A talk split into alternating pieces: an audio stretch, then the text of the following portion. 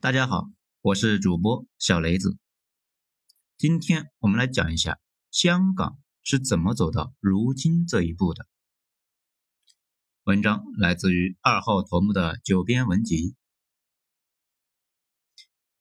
咱们首先讲香港的开始，首先得说一说贸易的变迁，这才是决定城市生死的一个关键因素。相比于城市。国家的崛起因素往往有很多，而且一般的时间跨度较大。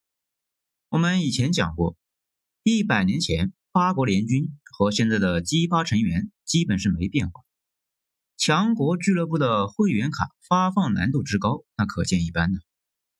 不过城市的崛起却很容易，比如家里有矿，例如迪拜，拿钱砸出来的国际城市，或者地处于贸易的通道。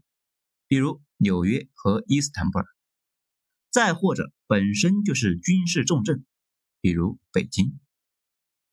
而香港的崛起本身就是贸易通道变迁的结果。如果没有近两百年来的国运纵横，香港顶多是算一个宁波。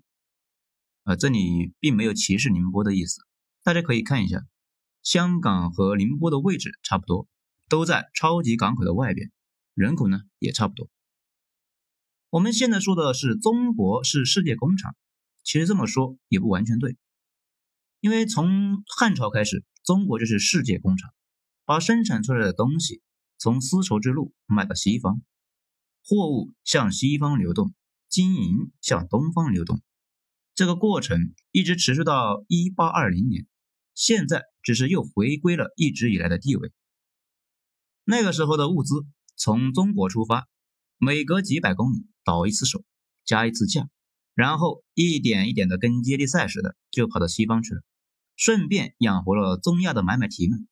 敦煌和君士坦丁堡那种贸易中转站，繁华的不得了。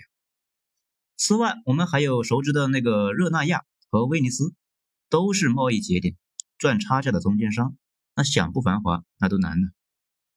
但是到一四五三年之后，这条线就被断了。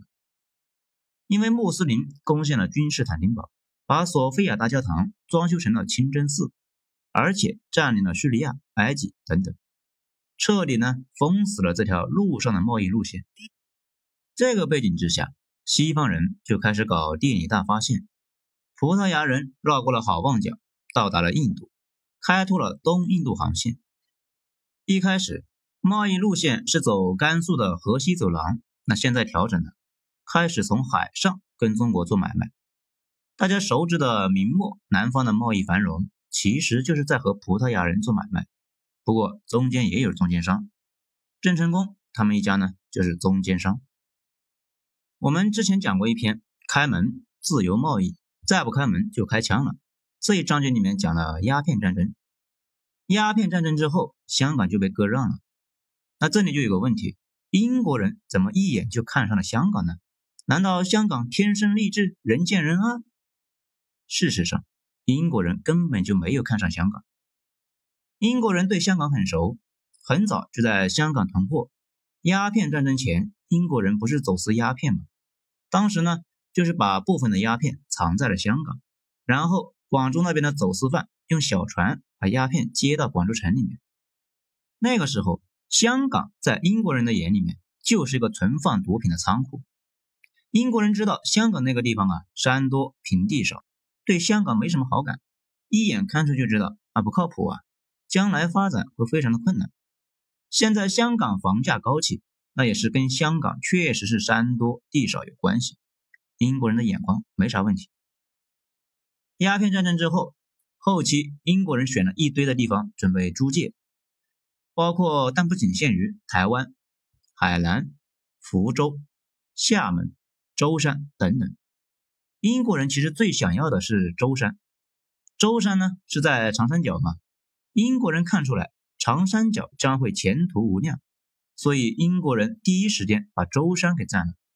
但是大清呢一个都不给，而且舟山那个地方气候不太好，传染病流行呢，英国军队病死了一大堆的印度人，那干脆就撤离了。后来英国的舰队指挥官啊急眼了。随手占领了一个离英国舰队最近的一个岛屿，那也就是香港，说啊就是要这个了。大清官员一看香港是个破渔村呢，就直接签约割让了。不过占领香港并没有给当时的英国指挥官带来好运。当他上报英国政府，觉得自己拿下了香港岛，英国的朝廷应该能够嘉奖的时候，英国国内很快就传来了免职令，免掉了这个指挥官。免职令上写着：“让你去占舟山，你竟然占了个香港，鸟不生蛋的地方，一间房屋也建不成的破荒岛。”不过后来也就这样了，毕竟想要舟山，大清无论如何也不给。英国占了香港之后，一度也比较苦恼，香港的气候啊，太不适合人类居住。大家去过英国就知道，英国那个地方比较阴冷，跟香港那差别极大。好在呢，英国人带了不少的阿三过来管理，那就凑合着过呗。香港也就一直是不温不火。当时广州是中国对外贸易的最大口岸，处于完全的开放状态。除了广州之外，这种口岸还有四个，包括上海。当时不是五口通商吗？广州这么大的港口开着，香港主要当仓库，还真的没啥用。海外的大轮船到达广州之后。广州海关仓库放不下物资呢，就先搁到香港去了，类似于一个 buff。香港就这样一直混了一百来年，那上边最多的东西就是各种货物和苦力。香港的崛起过程呢非常漫长，持续了一百多年，依旧是不温不火。不过正好摊上了中国最艰难的一百五十年，它才有了机会。香港第一轮大发展，从一个破渔村。变成了城市，就跟太平天国和西北回乱有关。我们说太平天国、西北回乱、下南洋，其实都是一回事。中国在清末掉到了马尔萨斯的陷阱里，这件事呢，这是几个表象：人口太多，资源不足，技术又没突破，所以社会自发的通过天灾人祸来降低人口，活不下去的农民那就到处流窜。如果向内流窜，那就是太平天国。如果流民从广州、福建跑到南洋去了，比如中国的香港、新加坡、马来西亚等等，这就是下南洋。据史学家估计，第一次逃港发生在一八五零年左右。刚才说的那几个地方有将近五十万的华裔，此后呢不断增加。这一支孤悬海外的力量一直在对中国施加影响。比如孙中山先生最早就是他们投资赞助的。第二次大规模的流民进入香港是在抗日战争爆发后，当时张爱玲他们都跑香港去了嘛，还写了一本书，好像叫《倾城之恋》。当然了，不止张爱玲，内地当时一大堆人都跑香港去了，准备看看形势，如果形势不对，继续跑。第三次也是最具有决定性的一次，是在。一九四九年，淮海战役结束之后，国军精锐的中央军全部被埋在了淮河以北。国共内战的形势已经明了，除了少数资本家觉得长江防守线能够守得住，其他人都已经猜到了结局，引发了百万级别的大逃港，大量的地主、商人、国军军官、黑社会老大等等向香港、澳门、台湾去逃窜，比如军统少将。向前流窜到香港，回不了内地，就在香港呢搞起了黑社会的生意。我们知道的新义安就是这个人的组织。此外还有十四 K，一说就是由十四个国家的将军逃到香港之后再接再厉搞起来的。里边的那个 K 就是国民党的英文首字母。还有杜月笙，那也跑香港去了，不过呢跑得太仓促，啥也没带。在那边只能是安安静静的做个有钱的钱浪了。当然了，黑社会有助于增进社会组织形式的多样性，但并不能让一个城市崛起。香港的崛起关键依赖于三件事情：第一，从内地带来了天量的资金；第二，内地被封锁了；第三，赶上了西方转移落后产能的机遇。这三条。缺一不可。天量的资金呢？这个事情很好理解，逃港嘛，肯定得带够钱去逃跑啊，裸逃的风险那是可想而知。关键的问题是封锁，那这又是怎么回事呢？因为一九五零年朝鲜战争爆发了，中国一方面为了防止美军踏上东北，另一方面呢也防止苏联来东北，果断越境出击，把联军从清川江撵到了三八线。好处是全世界重新认识了新中国，这也是多年以后美国联华制苏打下的基础。毛病是西方国家联合制裁了中国，要封锁死中国。所以解放军打到香港边上的时候，毛主席果断叫停了进攻，因为要留一个口子跟西方打交道。从那以后，香港就成了一个走私口岸、间谍口岸、技术口岸等等。比如我们熟知的霍家，就是走私起家并且做大的。那这里就有个问题。大家都在香港肆无忌惮的走私，没人管了吗？那也不是。按理说香港归英国管，可是英国人自己贱兮兮的一直在试探。比如九兵团准备跨海作战，进攻台湾需要军舰，英国人第一时间上门，表示啊，皇家海军卖的军舰质量那是非常的可靠，信誉也好，非常的上乘，而且包教包会，卖军舰送战斗机等等。后来通过巴基，那也没少往中国倒腾物资啊，比如那个三叉戟，这架飞机呢，就是通过巴基从英国给弄来的。这里如果不知道三叉戟是个啥玩意啊，可以去百度搜索一下三叉戟九幺三，那就知道了。也就是说，当时美国要封锁社会主义阵营，但是美国的盟友们一刻也没有停止过走私，英国政府自己呢，一直就在参与走私。那法国、德国、日本都在参与走私啊。英国要是抓的话，得先抓他们自己。在二十多年的封锁里面，英国人一直都是睁一只眼闭一只眼，他只要不过分，一般都不会管。而且大家就算没有看过香港史的书，如果长期看港剧也知道，香港呢以前基本是无法无天。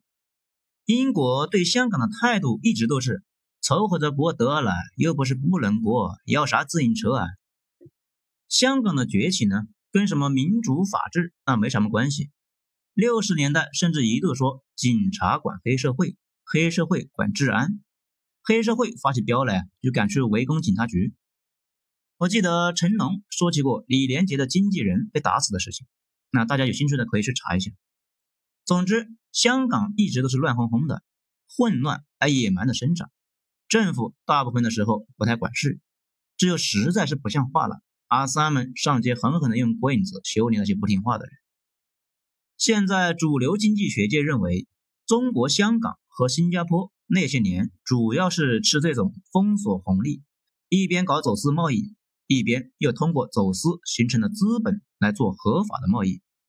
只不过中国香港是一个自由主义的堡垒，新加坡又是国家专注主义的楷模，他俩的做法呢，基本是相反的。但是成绩却差不多。不过那些年，主要的财富集中到了几个超级富豪手里面，全港的变化并不大。真正的起飞是西方向第三世界转移低端制造业，亚洲四小龙接到了这一波的行情。香港现在给人的感觉就是从事高端金融业，但是回到上世纪六十年代，香港一度跟中国的台湾、韩国那是一样的。大力发展的那种劳动密集型的产业，香港的两大发展期，一个是六十年代，二是八十年代中后期。那个时候啊，逃港的人太多啊，劳动力不值钱嘛。而且香港财富们在前期封锁期间积累了大批的财富，可以自己对自己投资，那种感觉就好像是猪肉要涨价，如果你之前攒了一些钱，就可以花钱去买猪崽子搞投资。如果你没钱，就只能等着别人投资你。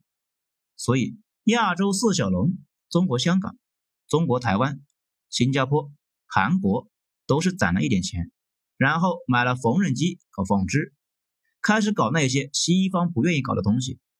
等自己做出了一些成绩，别人就会追加投资，形成了一个良性的循环。不过需要注意的一点是，四小龙当中，除了中国香港。其他三个都是专制体制下发展起来的。韩国当时还是军政府，中国台湾呢就不说了，两蒋父子。新加坡呢，大家都懂的，李家坡。所以大家不要听了一些别有用心的人总举香港的例子，就觉得获得了真理。香港的这种模式啊，在全世界几乎仅此一例。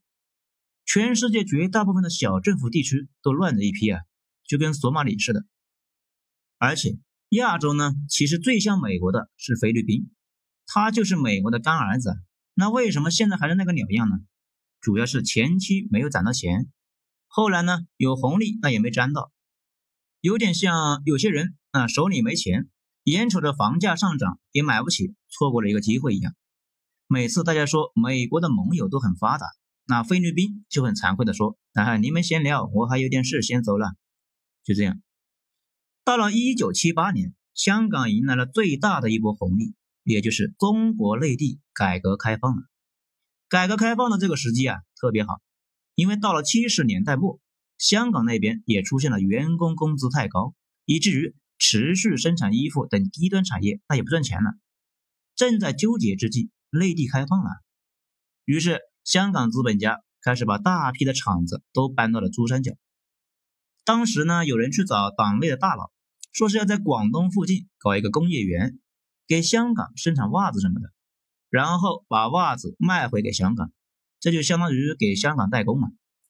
大佬，你先念，大笔一挥，蛇口工业园，那就这么来了。我看网上很多人带着一群人强烈的要求感谢香港人，说是香港投资内地才有了改变内地，进而把香港投资人说成了像天使一样的人物。这个吧是应该感谢，不过也不要太夸张。有部分爱国企业家，但是绝大部分是为了赚钱而来的，就跟那个时候香港货车司机。喜欢去深圳包按奶一样，just good business，只是一场好生意而已，谈不上高尚的道德情操什么的。有些人吧，总是用力过猛，不走极端呢就难受。而且刚刚开放的那时候，天量的产品进出口走的都是香港，涉及海量的订单结算业务和金融业务，香港呢顺利的从制造业转到了服务业。这个过程就是对应了1985年之后的大发展，但是这种状态一直持续到中国加入了 WTO 之后，整体形势慢慢有了变化。因为中国不再只依靠一个香港了。我们刚才说到了鸦片战争之后，英国人要求大清搞五口通商，这五口呢就有上海。从那个时候起，上海就是远东最具潜力的核心城市。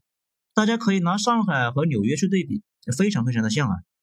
在二战之前，上海就是远东最大的城市，远远超过东京。中国加入 WTO 之后，上海这只巨兽终于是加入了世界的舞台，整个格局立刻就变了。而且其他沿海的城市也都加入了进来，随便一个那都是巨型城市。在中国加入 WTO 之后。香港的制造业已经转移的差不多了，不过还剩下最大的两项业务，一是金融，二是港口贸易，从此都遭受到了内地的激烈竞争。至于金融，那就不多说，主要是上海，上海重回远东最大的金融和商业中心这一趋势，现在已经变得势不可挡，跟香港形成了激烈的竞争。香港现在主要依赖的是一些上海没法操作的业务，也就是说。依旧在吃内地金融封锁的红利，随着人民币的逐渐国际化，这部分的红利也会越来越少。现在大量的香港交易员也跑上海去了，港口贸易直接是遭到了内地的一堆口岸的竞争。那比如深圳、广州、上海等等等等，这种比重呢是在逐年下降呢。那这里就有个问题，其他的三小龙是怎么面对这种冲击的呢？事实上，中国的崛起对大家的冲击都很大。四小龙当时都在向中国转移落后的产能，但是不一样的是，香港是自由港，直接转移就完了。九十年代时期，还有一些香港的品牌是仅次于欧美货的玩意儿，到了这几年，完全想不起来还有啥是香港做的。中国台湾和韩国都学习的是日本模式，他们对这方面有严格的控制，转移可以。但是只能转移落后的产能，而且必须得同步升级。所以在一九九零年之后，大家都在转，中国香港转的只剩下港口和金融了。中国台湾和韩国走了产业升级的路线，去搞电子和半导体。比如韩国三星和中国台湾的那个台积电，那新加坡就不多说了，一直都是政府主导。看着是那么小的一个国家，却是世界第三大炼油中心，以及制造业占比百分之二十五以上。制造业一直都是稳定器，尽管不如金融赚钱，但是衰退起来那也很慢。而且新加坡地处要道，只要克拉地峡一天没打通。新加坡那就可以吃马六甲海岸过路费，那吃的天荒地老啊！这也是为什么自从二零零零年之后，中国的香港经济啊一直低迷状态，内地的封锁红利没了呀，又大幅去工业化，转型做金融和服务业之后，社会又迅速的被撕裂。而且香港除了商道的变化，最大的问题还是他们的内因。首先是那个饱受争议的房地产。香港呢，我去过好几次。说实话，我个人感觉香港普通人的居住环境连巴基斯坦都不如。按我的一个朋友说，有点品位的人这辈子都不会去香港。究其原因，大家知道的，产业家族化。我们刚刚就提到了，英国人当初不愿意要香港，就是一眼看出来了，香港这个地方呢，平地少，将来的发展会受限制。不过，英国人的想象力远远被他们所处的时代那给限制了。他们哪能够能想到，香港不仅平地少，而且有平地那都不开发。原因那在网上呢已经写的太多了，不外乎就是财阀们指使环保组织搞事，故意压低供给，抬高房价。此外，你别看香港老百姓住的跟个猪窝似的，内心那还是很平静的。他们那个畸形的房地产绑架了太多的人，大家竟然很适应，以至于政府说，那要不像新加坡那样搞点祖屋降降房价，那这首先就得接受来自有房阶级的第一波冲击。我之前问过一个香港的小伙伴，我说你们是怎么树立起这么歪的三观，才会接受这么畸形的东西的？他说这个得深入到生活去体验，语言在这方面非常的苍白。描述能力有限。他年轻的时候痛恨高房价，觉得这是世界上最恶心的玩意儿。但是等到有一天，他买了一套三十平米的房子之后，啊，这里说一下啊，香港呢是用尺，也就是英尺，一平米大概是十平方英尺。他买的房子一尺两万多，也就是一平方二十多万。他买了一套三十平米的房子之后啊，背上了巨大的房贷。内心深处竟然有了一丝窃喜，他很欢乐。从那以后，觉得房子就应该这么贵。香港居不容易，而且就在买房的那一瞬间，他也一样开始反感那些让房价下跌的政策。自己买了这么贵的房子，如果跌了，那内心可不就是跟日了吉娃娃一样吗？但是前几年卖了香港的房子到深圳来住，住上了九十多平的房子，又觉得。前些年的内心呐，真变态啊，被虐出精神病来了。在这种模式之下，香港普通老百姓一辈子基本就是在给房地产商打工了。那房地产商能不有钱吗？香港四大家族李嘉诚、郭德胜、李兆基、郑裕彤都是房地产商，奇怪吗？而且香港说是一个自由的城邦，其实是一个寡头结构。英国人统治殖民地一向的思路就是以当地的精英来治理当地，他们好无风险套利。香港呢也一样，香港的政治政策一直以来都是受本地经济大佬的左右，而且香港的自由不是大家理解的那样。我们还是举一个房地产方面的例子，到了二十世纪九十年代中期，随便卖一块地都是十亿美元以上的成交价。所以能做成买卖的，全都是跟英国大银行有关系的大佬们，小房地产商完全就没法参与这个游戏。香港战后有两个超级大亨，一个是包玉刚，另外一个就是李嘉诚，他俩呢都是汇丰银行下的蛋，那也就是说，跟汇丰银行的深厚关系，这种亲密的关系让他俩有充沛的资金去拿下那一块基本是稳赚的行业，比如电力、自来水什么的。所以有国外经济观察家说，香港到处都是卡特尔，香港的教父们都会优先控制房地产、港口、能源、水泥等等的准入门槛极高，但是会产生巨大的现金流的行业，通过控制这些行业。就可以变成超级大亨，继而让别人没法参加游戏。此外，香港的立法委和行政局那也跟超级富豪们呢是勾勾搭搭呀，这也不是什么秘密了。跟中国香港差不多的新加坡，却很早就意识了这一点。香港如果说是原教旨资本主义的标本，那新加坡就有点像个大国企，政府渗透到老百姓的生活日常。大家见过国企分宿舍吧？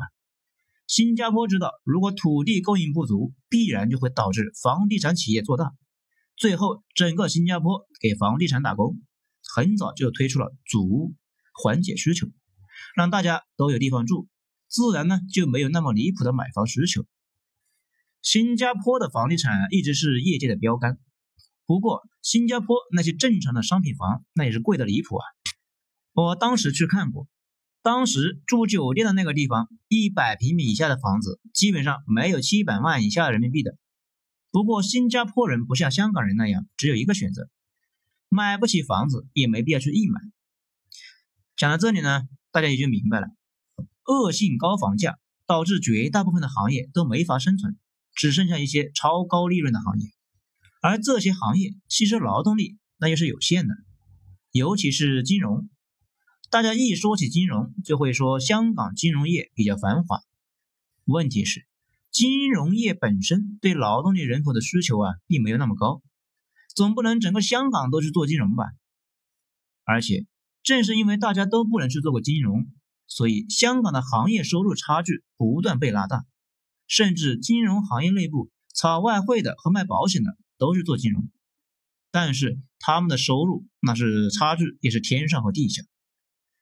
这也是为什么香港呈现出两种的明显姿态：中环的商业人士直接对标纽约的华尔街，但是边缘地带的很多老百姓住的都是棺材房。这里说一下啊，棺材房不知道的同学呢，可以去搜一下，百度一下，就可以知道咱们在内陆是多么的幸福。而且香港又和内地不一样，内地你在北京混不下去了，那可以去天津嘛；天津混不下去，可以去驻马店嘛。那香港的话，你说哪呀？就那么一个岛。现在的香港压力巨大，撕裂严重，年轻人看不到出路，内心呢充满了愤怒，又没处发泄，全倾泻到政府身上了，有点像这两年一直在闹的法国黄马甲。讲了这么多吧，咱们也该收个尾了。大家肯定有个疑问：香港接下来会咋样呢？其实这个是不言自明的。香港本来应该跟其他沿海城市是差不多的，只是吃了封锁的红利，变成了那么大的巨无霸。现在的趋势就是随着内地的不断开放，变回本来的那个状态。这个过程会非常的痛苦，无论是心态还是财富，都面临巨大的失衡。心情不好，稍微有人煽动一下，不可避免的就要闹事。